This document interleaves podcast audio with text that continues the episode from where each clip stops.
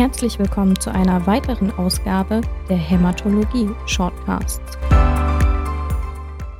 Hallo und herzlich willkommen zu unseren Hämatologie Shortcasts. Bevor es losgeht, brauchen wir natürlich den Disclaimer. Alles, was Sie gleich hören, ist ausschließlich unsere private, aber unabhängige Meinung. Wir werden keine Therapieempfehlungen aussprechen und wir können leider auch keine Gewähr für mögliche Fehler oder falsche Angaben übernehmen, freuen uns aber über Ihre Korrektur. Wenn Sie gleich einsteigen, dann empfehlen wir den Podcast an einem Stück zu hören. Das macht es technisch etwas leichter. Sie haben aber auch die Möglichkeit, von Kapitel zu Kapitel zu springen, wenn Sie auch noch mal etwas nachhören wollen. Das war's und jetzt wünschen wir beide Ihnen viel Spaß. Andreas. Richard. Jet-Set-Leben führen wir. Jetzt sind wir in der Hauptstadt. Naja, in der eigentlichen Hauptstadt, aber ich komme natürlich aus der Hauptstadt der Herzen zu dir, aber ich freue mich von ganzem Herzen, dass ich hier zu dir nach Berlin kommen darf. Ja, letzte Mal haben wir noch in München unsere erste Podcast-Episode aufgenommen, nämlich unsere private Eschnach-Lese und haben jetzt kurzfristig die Gelegenheit bekommen, weiterzumachen. Hätte ich nicht erwartet nach der ersten Folge, aber wir kriegen nochmal eine Chance. Nun gut, ich habe äh, gesehen, wir haben so circa 1,8 Millionen Follower inzwischen, die das sehr gut fanden. Ich wusste gar nicht, dass die Gemeinde der Hämatologen so groß ist, aber bin selber sehr positiv überrascht. Ja, also unglaublich, was man über DocCheck alles da erreichen kann, um unseren Podcast zu hören. Ja, wir wollten uns mit dem Morbus Weidenström beschäftigen heute. Aber bevor wir da einsteigen, für alle, die nicht zu den 1,8 Millionen Abrufern gehören, kurze Selbstvorstellung. Andreas, leg los. Ja, ich bin Andreas Hausmann. Ich komme aus München und arbeite dort im Klinikum München-Schwabing und in der angeschlossenen Nordbad-Praxis und betreue relativ viele hämatologische Patienten ambulant und stationär und kenne dich schon sehr, sehr lange aus unserer gemeinsamen Münchner Zeit und aber für die Zuhörer vielleicht noch mal ganz kurz, wer bist du und wenn ja, wie viele und warum? ich bin Kassenknecht in Berlin Mitte, habe da eine Praxis für Hämatologie und Onkologie und habe noch ein Hobby. Ich bin nebenher noch Funktionsoberarzt oder Oberarzt für hämatologische Spezialdiagnostik im Helios Klinikum in Berlin Buch.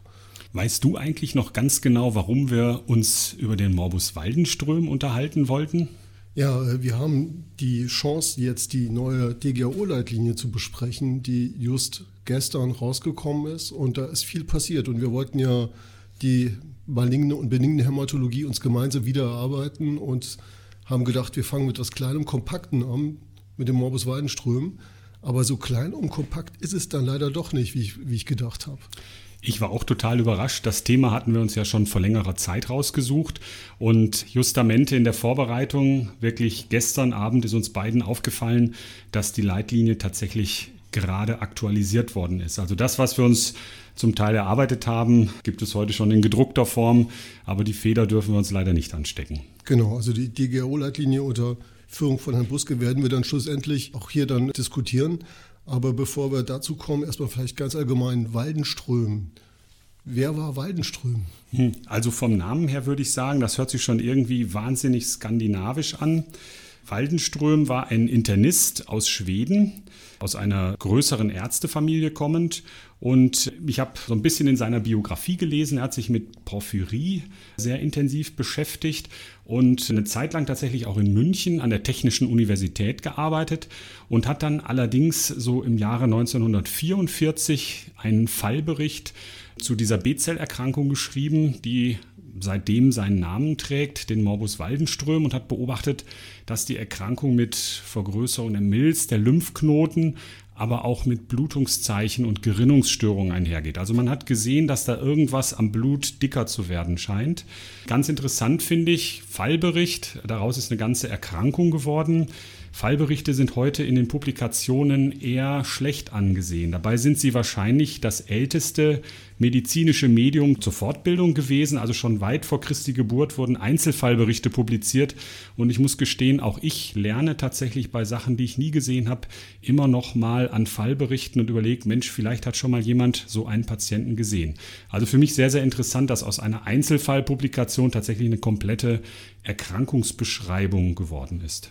Ich finde das auch erstaunlich. Die Beobachtungsgabe dieser Ärzte ist halt sensationell. Da gehört auch Burkett dazu oder Hodgkin, die es ja geschafft haben, mit Fallberichten Krankheiten zu beschreiben, die auch einer modernen Überprüfung mit genetischen Methoden, mit immunologischen Methoden standhalten und die wirklich erkannt haben, dass das eine eigene selbstständige Krankheitsgruppe ist. Wir haben mit dieser Erkrankung angefangen, weil wir gedacht haben, es ist was Kleines, was Überschaubares.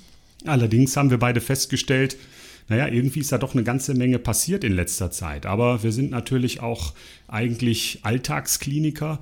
Was spielt denn der Waldenström für eine Rolle in deinem persönlichen Alltag? Ich habe tatsächlich einige wenige Patienten mit dem Waldenström. Ich glaube, aktuell sind es zwei. Davon ist einer mal behandelt worden und eine ist Watch and Wait. Und ähm, die, das ist wirklich eine seltene Erkrankung. Ne? Die Inzidenz irgendwas zwischen 1 zu einer Million bis 10 zu einer Million, das variiert. Also spielt keine große Rolle. Ne? Das sind mehr so tatsächlich dann die Zebras, die man da hat und nicht die Pferde. Aber trotzdem eine sehr interessante Erkrankung. Also du hast ja schon ein bisschen was zur Klinik gesagt. Ich denke mal, für ein BNRL Outstanding hier eben IgM, MGUS als Begleitphänomen mit dann entsprechenden Problemen, wie wenn dieses IgM im Serum steigt, Hyperviskositätsphänomenen, Durchblutungsstörungen, mit dann einer sehr diffusen Klinik, die bis zum Krampfanfall gehen kann, Neurologie, Renault-Phänomene können da ausgelöst werden. Also klinisch sehr, sehr, sehr spannend. Es kommt zu diffusen Hautveränderungen bei einigen Patienten, also ein klinisch breites Bild und gehört einfach zu den Non-Hodgkin-Lymphomen mit dem Immunphänotyp, der nicht wahnsinnig spezifisch ist, sind also Zellen der B-Zellreihe, die hier klonal aberrant vermehrt vor allem im Knochenmark vorliegen. Aber die Erkrankung kann sich auch in Lymphknoten oder in der Milz manifestieren.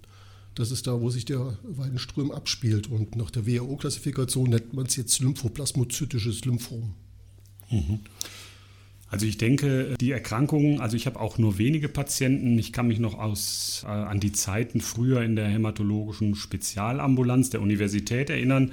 Da waren dann schon mehrere Patienten dort, aber ein Großteil dieser Patienten hat man einfach nur beobachtet. Ja, also das ist, es ist ein indolentes Lymphom im klassischen Sinne, also es macht oft nichts und wie viele der anderen indolenten Lymphome gibt es ganz klare Kriterien, ab wann eine Behandlung einsetzen sollte. Zu denen kommen wir vielleicht noch ein bisschen später, weil was ich ganz spannend finde und auch die, die Therapie, über die wir später noch reden werden, genauer definiert ist, dass man wie bei anderen Erkrankungen ja in den letzten Jahren auch molekulare Mechanismen hat aufklären können.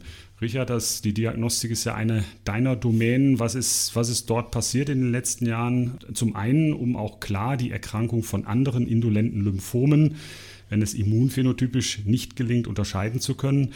Aber was sind da die Kriterien und welche Mechanismen stehen dahinter, die sich vielleicht auch therapeutisch nutzen lassen? Also so ein Meilenstein war sicher die Publikation im New England Journal von Herrn Treon, jetzt auch schon fast zehn Jahre her, also 2012 war es, glaube ich, wo er anhand der Sequenzierung des gesamten Genoms von 30 Wallenström-Patienten nachweisen konnte, dass es da eine MYT88-Mutation gibt, die im Hintergrund liegt und die fast alle Patienten mit Wallenströmen aufweisen. Also so grob 90 Prozent der Wallenström-Patienten haben diese mit 88 Mutationen. Und die ist nahezu krankheitsdefinierend. Mittlerweile wissen wir, dass es diese mit 88 Mutationen auch bei anderen Lymphomen geben kann. Aber wie gesagt, beim Waldenström ist es ein Key-Feature. Ja, Richard, also die MYT88-Mutation oder wie wir sie nennen, aber oft hört man auch MIDI88. Ich finde, das hört sich fast noch, noch cooler an ist tatsächlich ein, eine ganz wichtige Mutation, die in die Signalkaskade der B-Zelle eingreift. Und zwar führt diese Mutation dazu, dass Irak und BTK getriggert werden. Und Irak steht in diesem Fall nicht für ein Land, von dem man in den letzten Jahren viel aus den Nachrichten gehört hat, sondern für den Interleukin-1-Rezeptor assoziierte Kinaseweg. Und BTK ist den meisten Hörern und vielen Ärzten natürlich schon bekannt als auch einer der Schlüsselsignalwege in der chronisch-lymphatischen Leukämie. Es gibt sozusagen eine Aktivierung und äh, der Kinasewege, die dazu führt, dass Apoptose verhindert wird. Und diese Mutationen sind einer der hauptonkogenen Faktoren in der Entstehung maligner Lymphome, insbesondere wenn man auch an die Brutonskinase denkt. Es gibt noch eine zweite Mutation, die nicht so häufig auftritt, CXCR4. Der interessierte Hörer wird das schon bei unserer Esch-Nachlese einmal gehört haben, dass das eine, ein Rezeptor ist, der tatsächlich auch an, in immer mehr Erkrankungen eine Rolle spielt und vielleicht auch bald therapeutisch angehbar sein wird. Es gibt dadurch bei dem Morbus Waldenström verschiedene Mutationsgruppen, die auch sehr unterschiedlich dann auf die späteren Therapien ansprechen werden. Also es können beide Lokalitäten mutiert sein. Es kann ein MYT88 Wildtyp geben mit einer entsprechenden Mutation der, des anderen Gens und ein CXCR4 Wildtyp.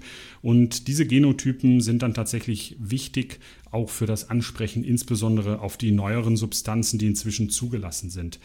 Ich wollte noch ganz kurz ein Wort zur Epidemiologie sagen. Du bist da schon drauf eingegangen. Ganz interessant fand ich, wir berufen uns hier auf die europäischen oder deutschen Daten.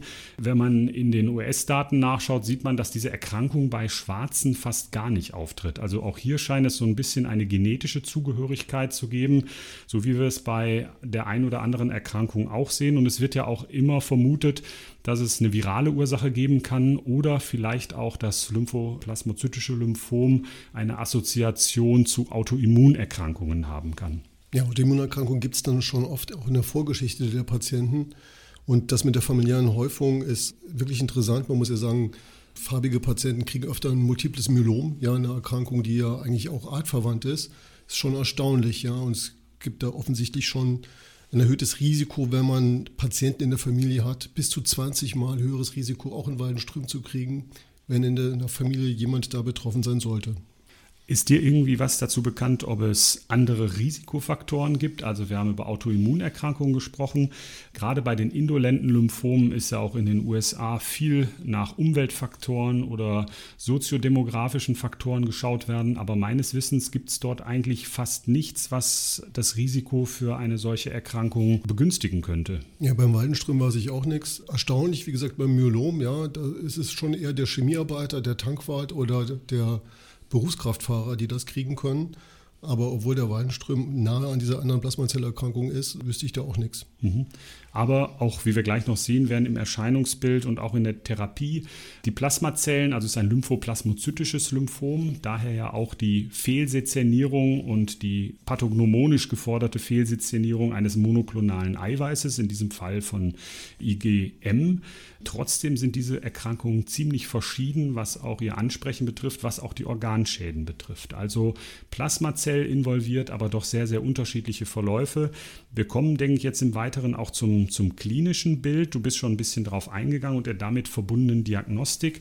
Aber sowas wie Osteolysen spielt bei dieser Erkrankung eigentlich gar keine Rolle. Überhaupt nicht. Man hat eigentlich zwangsweise immer einen Knochenmarkbefall. Deswegen gehören die Patienten auch alle Knochenmark punktiert. Und viele der Symptome kommen durch die Verdrängung im Knochenmark zustande, also Panzytopenie. Aber Osteolysen gibt es keine. Ja, Splenomegalie ist, äh, habe ich schon genannt, ein Kardinalsymptom. Es kann auch eine Hepatosplenomegalie geben. Lymphknotenbefall habe ich persönlich noch nicht gesehen, wenn ich ehrlich bin, aber den gibt es wohl auch.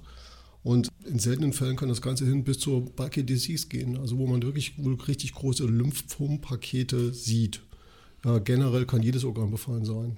Mhm.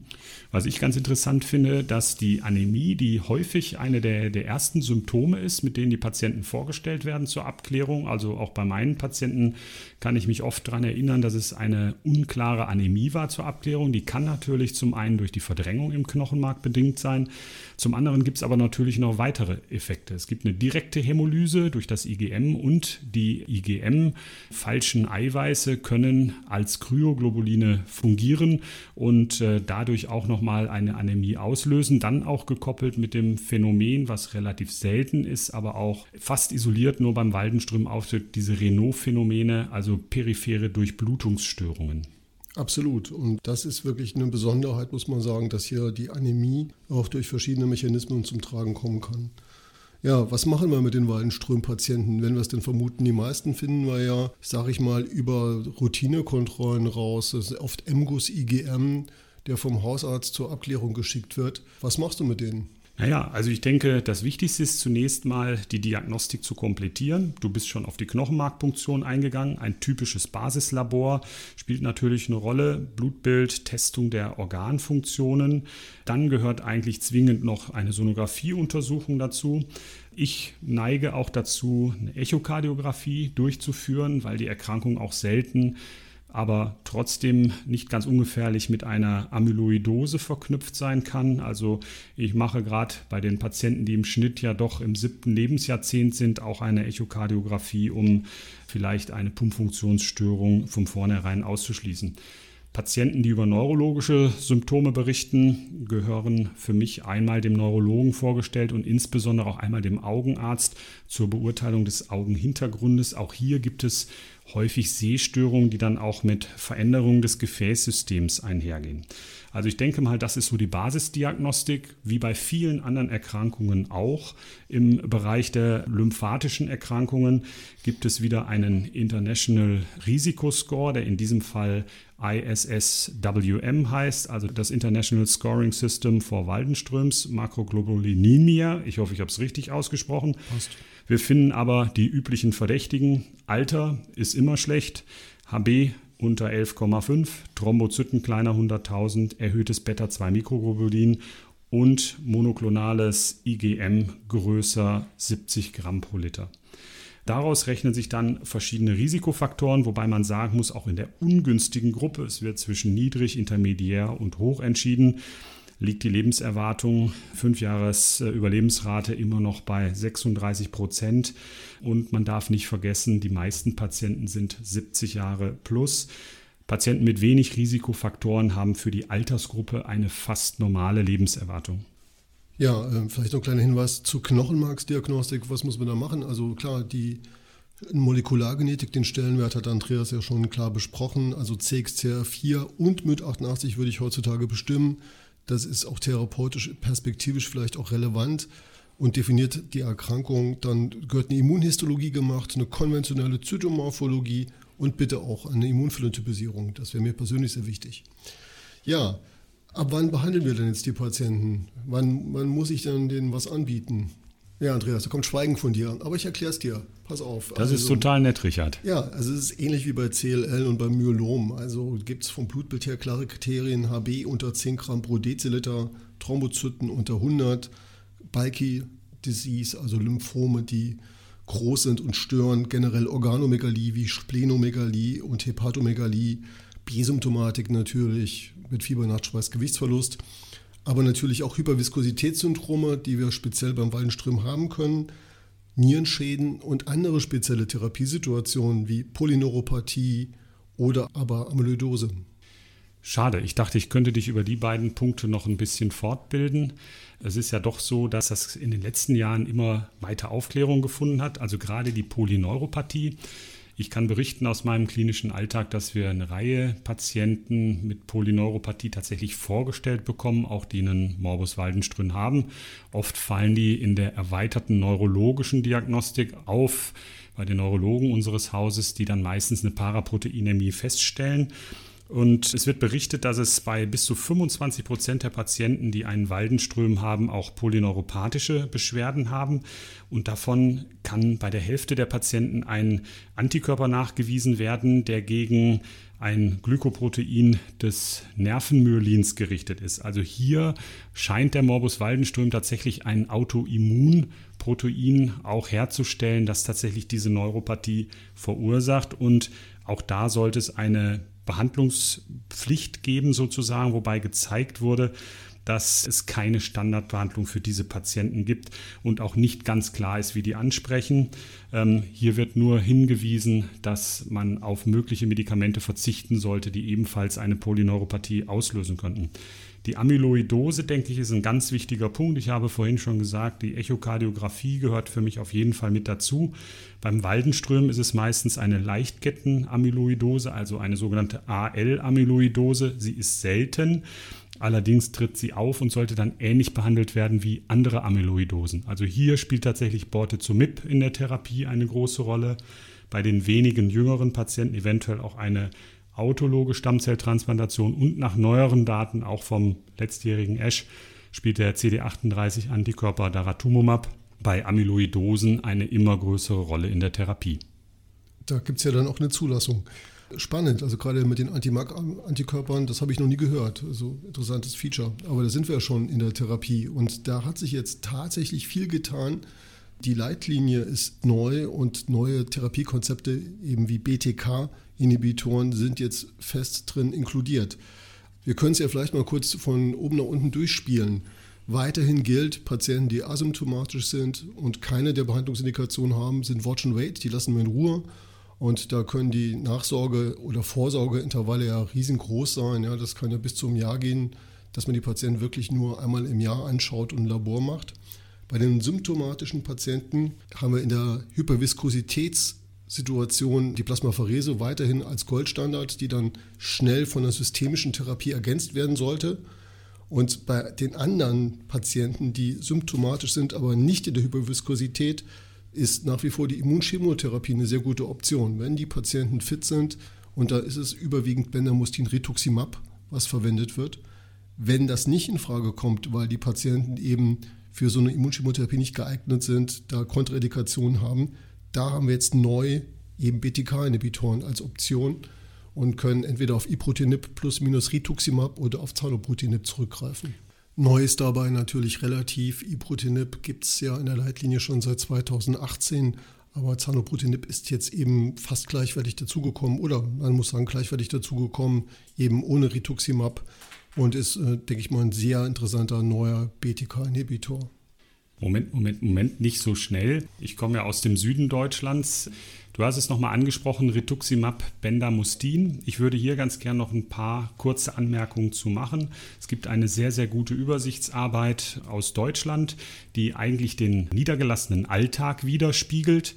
Das ist eine Arbeit, die von Wolfgang Knauf publiziert worden ist und äh, Norbert Marschner, und zwar aus der sogenannten TLN-Gruppe, also das Tumor Registry Lymphatic Neoplasms wo über mehrere Jahre von 2009 bis 2017 das Verortungsverhalten inklusive der Ergebnisse bei dieser Erkrankung untersucht worden sind. Und es kommt tatsächlich heraus, dass bei den Patienten, die behandelt werden müssen, über 80 Prozent mit der Immunchemotherapie Rituximab Bendamustin behandelt worden sind und mit sehr, sehr guten Daten, was das progressionsfreie Überleben betrifft. Das sollten wir vielleicht an dieser Stelle schon mal mitnehmen. 82,5 Prozent der Patienten sind progressionsfrei nach 36 Monaten Beobachtung. Wir sollten das im Hinterkopf behalten, wenn wir jetzt gleich auf die neuen Medikamente zu sprechen kommen.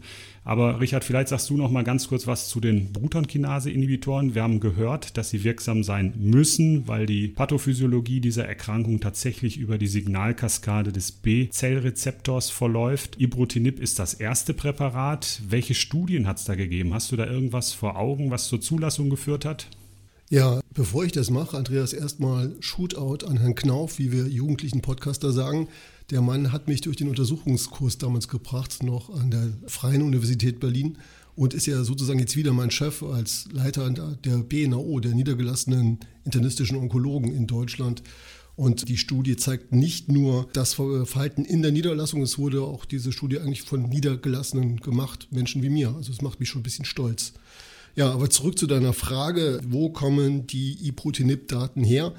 Da gibt es die Innovate-Studie Akronymdesign bei Studien ist alles. Innovate klingt großartig und die Studie war auch großartig. Es wurde jetzt von Herrn Buske ein finales Update hochrangig im JCO publiziert. Die ASCO wildert ja zunehmend auch in Eschgefilden und hat hier das letzte Update eben gerade im Januar rausgebracht. Und wir sind da bei über 50 Monaten Follow-up im Medium und das PFS ist für den experimentellen den Studienarm noch nicht erreicht und der war eben Iprotinib-Rituximab versus eine Rituximab-Monotherapie. Der Referenzarm Rituximab Mono, da ist das mediane PFS schon mit 20 Monaten sozusagen besiegelt, also ein deutlicher Vorteil hier für die Kombination Iprotinib-Rituximab. Man muss allerdings sagen, dass in dieser Studie sowohl therapienaive als auch rezidivierte refraktäre Waldenströmpatienten eingeschlossen worden sind und dass eine Rituximab-Monotherapie nicht so viel gemacht wird bei uns. Richard, vielen Dank für die Innovate-Studie. Du hast schon mal den Studiennamen als sehr wichtig herausgestellt. Innovator ist was Neues. Ich verweise an dieser Stelle nochmal auf unseren Esch-Podcast. Das ist immer ganz wichtig, dass man sich selber auch bewirbt. Unbedingt. Und da war es so, wir sind ja da schon bei anderen Erkrankungen darauf eingegangen, dass es jetzt Second Generation oder New Generation BTKI-Inhibitoren gibt. Und auch da geht es natürlich mit dem Studiennamen hoch hinaus. Und wem das Skifahren in den heimischen Alpen nicht genug ist, der muss nach Espen. Und Colorado und die Espen-Studie hat einen direkten Head-to-Head-Vergleich von Ibrutinib gegen Zanubrutinib beim Morbus Waldenström durchgeführt. Also ein, wenn man so will, First Generation gegen einen Second Generation BTKI. Und der primäre Endpunkt der Studie sollte eigentlich die Überlegenheit der neuen Substanz hinsichtlich kompletter Remission und Very Good Partial Response in den Patienten mit der vorhandenen MIDI88-Mutation geben. Zweite, äh, weitere Endpunkte der Studie waren Prüfung der Effektivität des klinischen Nutzens und was wir schon von den Zweitgenerationsinhibitoren kennen, die möglicherweise bessere Verträglichkeit mit dem geringeren Auftreten schwerer unerwünschter Ereignisse. In der Studie wurde tatsächlich 1 zu 1 verglichen, Ibrutinib versus Zanubrutinib. Und was herausgekommen ist, war, dass die Substanzen hinsichtlich des primären Endpunktes tatsächlich keinen Unterschied gezeigt haben. Also die ursprüngliche Hypothese zeigte in etwa gleiche CR und Very Good Partial Response Raten und zwar in diesem Fall durch das unabhängige Revisionskomitee beurteilt. Wenn man allerdings die jeweiligen Investigatoren gefragt hat, dann sahen sie einen leichten, aber signifikanten Unterschied zugunsten der neuen Substanz. Was aber Zanubrutinib auf jeden Fall zeigen konnte, und so kennen wir es auch schon von den anderen Entitäten, die in Studien getestet werden, ein deutlich besseres Nebenwirkungsprofil. Hier insbesondere niedrigeres Risiko für Vorhofflimmern, niedrigeres Risiko für Blutungskomplikationen, Durchfall und Bluthochdruck was wir allerdings gesehen haben, und da sind die Daten konsistent auch mit den Ergebnissen zum Beispiel der Sequoia-Studie, dass das hochwirksame Präparat zu höheren Raten an Neutropenie und auch zu etwas vermehrten fibrilen Entzündungen in Zytopenie führt. Dennoch muss man sagen, es treten deutlich weniger schwere Ereignisse auf, weniger Todesfälle, weniger Therapieabbrüche und auch weniger Therapiepausen unter dem Second Generation BTKI Zanubrutinib. Richard, wir haben jetzt zwei zugelassene BTKI-Inhibitoren, First Generation, Second Generation. Wir haben den aktuellen, weit verbreiteten Standard der Chemoimmuntherapie, Rituximab, Bendamustine. Wie siehst du die Entwicklung der Therapielandschaft jetzt auch vor dem Hintergrund der aktuellen neuen Leitlinie in den kommenden Jahren? Also mit der Leitlinie hat man zwar große künstlerische Freiheiten, aber ich würde es weiterhin so halten, dass Patienten, die fit sind, unabhängig von ihrem Mutationsstatus, also auch die Wildtyp-Patienten für CXCR4 und MYT88, dass die Bendamustine Rituximab sehen sollten. Bei den Patienten, die frail sind oder denen man das nicht zumuten kann, würde ich tatsächlich eher so an Zanoprotinib denken, da sind die Daten auch für die Wildtyp-Patienten vielleicht ein bisschen klarer und deutet auf eine größere Wirksamkeit im Vergleich zu Ibrutinib hin. Und wenn ein Patient schon frail ist für eine Immunchemotherapie, dann eher doch den verträglicheren BTK. Danke, Richard. Ich möchte an dieser Stelle nochmal auf die wunderschöne Arbeit von Wolfgang Knauf zurückkommen aus dem deutschen Lymphomregister. Und wie du schon sagtest, das ist ja das echte Leben. Also die Niedergelassenen, die, denke ich, den Großteil dieser Patienten betreuen. Vorhin hatten wir die progressionsfreien Überlebensraten aus diesem Register. Nach 36 Monaten 82,5 Prozent der Patienten ohne Progress bei Rituximab Bendamustin. Vor dem Hintergrund der aktuellen Studien für die beiden BTKI-Inhibitoren mit deutlich kürzeren Nachbeobachtungszeiten liegen wir aber auch bei respektive 84 Prozent für Ibrutinib und 85 Prozent etwa für Zanubrutinib nach 18 Monaten Nachbeobachtung. Also ich denke, das gute alte Rituximab Bendamustin wird auf jeden Fall noch seinen Stellenwert behalten. Wir haben viel Erfahrung auch bei Patienten, die älter sind und gerade diese Immun-Chemo-Kombination sehr, sehr gut vertragen. Die Patienten werden immer älter. Ich fand das Argument auch sehr gut für die Frail-Patienten. Wir haben mit Patienten über 70 zu tun. Der Großteil der Waldenström-Patienten oder zumindest dominierend sind Männer. Und auch in größeren Untersuchungen wurde festgestellt, dass es doch auch eine Altersgruppe ist mit vielen Begleiterkrankungen, insbesondere kardiovaskulären Erkrankungen. Ich denke, das könnte insbesondere im Einsatz der BTKIs auch nochmal deutlich für die zweite Generation, also das Zanobrutinib, sprechen, um eben kardiale Komplikationen zu verhindern. Was machen wir denn jetzt, wenn die progressionsfreie Zeit doch zu Ende ist und das Ganze wieder weitergeht und nochmal behandlungspflichtig wird? Ja, die Zweitlinie ist wie die Erstlinie. Also das ist jetzt relativ verplattet, das Ganze. Also wir müssen unterscheiden, wann das Rezidiv auftritt. Und in der deutschen Leitlinie sind es 24 Monate. Wenn ich unter 24 Monaten ein Rezidiv habe, dann wäre die Wiederauflage der Erstlinie nicht angeraten, sondern dann würde man neue Substanzen einsetzen, wenn die in der Firstline noch nicht gegeben worden sind. Ansonsten hat da auch Borte zum MIP noch einen Stellenwert, wenn man schon seine anderen Medikamente verschossen haben sollte. Und auch die gute alte autologe Stammzelltransplantation ist in der Leitlinie immer noch drin, wobei man da sagen muss, die Daten, das sind ältere Daten, aber wenn Patienten schon zwei, drei Therapien hatten, dann wird die autologe Stammzelltransplantation wahrscheinlich auch nicht wahnsinnig viel mehr reißen, ist sicherlich aber bei dem Patientenkollektiv, das eben alt ist, nur selten angeraten, da durchzugehen.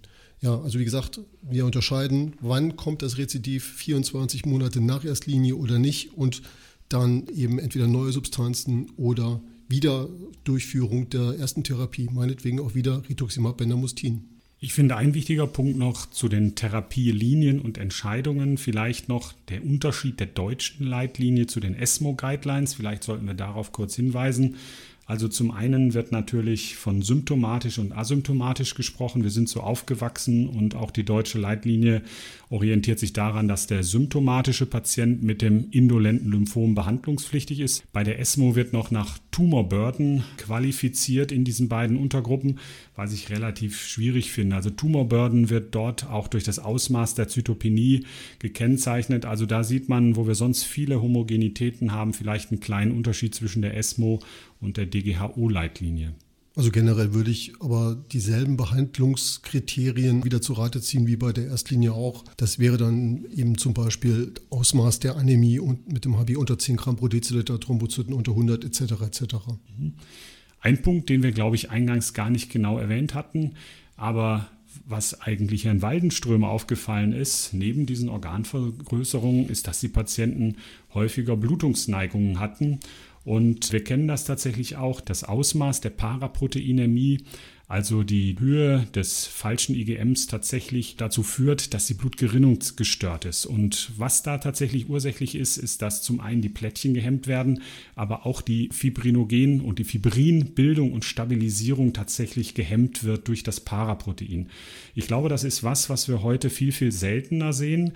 Diese Blutungskomplikation, ich denke, der Großteil der Patienten wird bereits behandelt, wenn bestimmte Kriterien erfüllt sind. Ich kann mich auch aus meinen letzten Jahren Jahren der Tätigkeit nicht mehr an Plasmapheresen bei diesen Patienten erinnern. Ich denke, mit den modernen Verfahren, mit den modernen Laborverfahren auch und der frühen Diagnostik dieser Erkrankung kommen wir nicht mehr häufig in diese Situation. Aber man sollte auf jeden Fall dran denken, dass die Plasmapherese gerade auch bei akuten neurologischen Komplikationen, Störungen des Visus oder vielleicht auch der Endorgandurchblutung, Niere und Herz tatsächlich ein Verfahren ist, was kurzfristig diese Komplikationen reduzieren kann. Ja, der therapeutische Standard wir sind darauf eingegangen, ist weiterhin die Immunchemotherapie mit Rituximab Bendamustin, aber neben den von uns genannten zwei BTKIs tut sich natürlich noch eine ganze Menge anderes. Also auch Acalabrutinib, ein Zweitgenerations-BTKI, ist bereits in einer Phase 2-Studie getestet worden. Beim Morbus Waldenström zeigt auch vergleichbare Ansprechraten wie die beiden von uns vorgestellten BTKIs. Dann kurz, ich verweise nochmals auf unseren fantastischen Esch-Podcast vom Januar und Pirtobrutinib, ähm, formerly known as Loxo 305 wir haben es beim Mantelzelllymphom kurz vorgestellt, aber in dieser Studie waren tatsächlich auch 26 fortgeschrittene Waldenströmerkrankungen, also noch ein weiterer Brutonkinase-Inhibitor. Aber wie sich die meisten denken können, der B-Zell-Rezeptor ist ja auch schon bei anderen Krankheiten therapeutisch weiter bearbeitet worden. Richard. Ja, ich bin noch da. Beruhigt mich. Ich dachte schon, ich hätte dich eingeschläfert. Aber jetzt sag mal ganz ehrlich, was ist denn mit Venetoclax bei Morbus Waldenström? Ja, Venetoclax, also das Medikament tropft langsam auch da durch und es gibt auch hier eine Studie im JCO von Castillo, auch ganz brandneu im Januar publiziert, wo Venetoclax beim Weidenström bei einer kleinen Serie untersucht wurde. Spannend mit, mit einer Dosierung von 200 bis immerhin 800 Milligramm, ist ja doch mehr als wir so gewohnt sind, waren knapp über 30 Patienten und wir haben hier Overall Response Rates bei den Patienten, die teilweise auch vortherapiert worden sind, ich korrigiere, die alle vortherapiert worden sind, von über 80 Prozent. Also gibt noch jetzt nicht so richtige Langzeitdaten, aber das ist vielversprechend und in der Monotherapie auch bei Patienten, die BTK vorbehandelt worden sind, hier dieser BCL2-Inhibitor stark wirksam. Und ich denke, das ist noch gar nicht das Ende der Studienlandschaft, also ein seltenes indolentes Lymphom, wo wir eigentlich dachten, dass es eine klare therapeutische Marschrichtung gibt. Aber die Studienlandschaft geht noch weiter. Christian Buske verantwortet in Deutschland eine Reihe von Studien. Eine ganz interessante Phase 1-Studie, die auch von der Universität Ulm initiiert wird. Die zweite Mutation, die beim Waldenström eine große Rolle spielt, CXCR4. Hier wird der Inhibitor Mavorixafor in Kombination mit Ibrutinib getestet bei Patienten, die Mutationen sowohl in MYT88 als auch in CXCR4 haben. Ich denke, das ist ganz spannend, ob wir da sehen werden, dass diese Erkrankung vielleicht auch auf dieses Therapeutikum ansprechen wird und ob die Kombination da eine Rolle spielt und dann nochmal eine weitere Studie, wo Carfilzomib, also ein Proteasom-Inhibitor in Kombination mit Ibrutinib gegen Ibrutinib alleine getestet wird. Also die Therapielandschaft scheint auch für die Dritt- oder Viertlinie, die ich persönlich muss ich sagen, fast gar nicht kenne. Aber ich glaube, auch bei Morbus Waldenström wird sich in der Zukunft noch einiges tun und der Trend zu den neuen Substanzen gehen. Ich muss feststellen, dass ich heute eine Menge gelernt habe. Ja, also wenn man dann sich so eine Sache nach Jahren wieder mal genauer anschaut, da ist wirklich viel passiert. Ja, und um das, was wir jetzt hier alles rausgegraben haben, auch für den Hörer verfügbar zu machen, werden wir schauen, dass wir an Literaturstellen auf unserer Homepage das verlinken, was geht und äh, was vor allem frei verfügbar ist. Ich fand das auch wahnsinnig spannend, Richard. Ich hoffe, du kommst das nächste Mal wieder nach München und wir widmen uns dem nächsten Thema. Aber ich glaube, wir beide sind überrascht, dass der Alltag, der doch ein gewisser Trott geworden ist und man, man bekommt Neuigkeiten mit, hört einfach zu. Aber für diesen Podcast muss man einfach oft nochmal von vorne anfangen. Mit der Erkrankung, mit der Pathogenese, mit der Diagnose. Und ich bin selber überrascht, dass es ganz gut tut, den eingetretenen Pfad mal zu verlassen. Ja, es ist schön, wie hochdynamisch die ganze Szene geworden ist und dass wir aus dem Rituximab Mono, Rituximab Bender Trott rauskommen. Aber noch ein ganz wichtiger Punkt zum Housekeeping. Ich weiß nicht, wo der Hörer uns jetzt aufgegabelt hat, ob das bei Spotify war oder in seiner Apple Podcast App, keine Ahnung. Wichtig für uns wäre, dass Sie die Internetseite hämatologie-shortcasts.de besuchen und sich da registrieren, denn dann haben Sie die Chance, CME-Punkte zu erwerben, dank der Landesärztekammer. Und wenn Sie sich fragen, warum jetzt hier 45 Minuten auf die Beine stellen, das ist eine Auflage leider auch, damit wir es zertifiziert bekommen.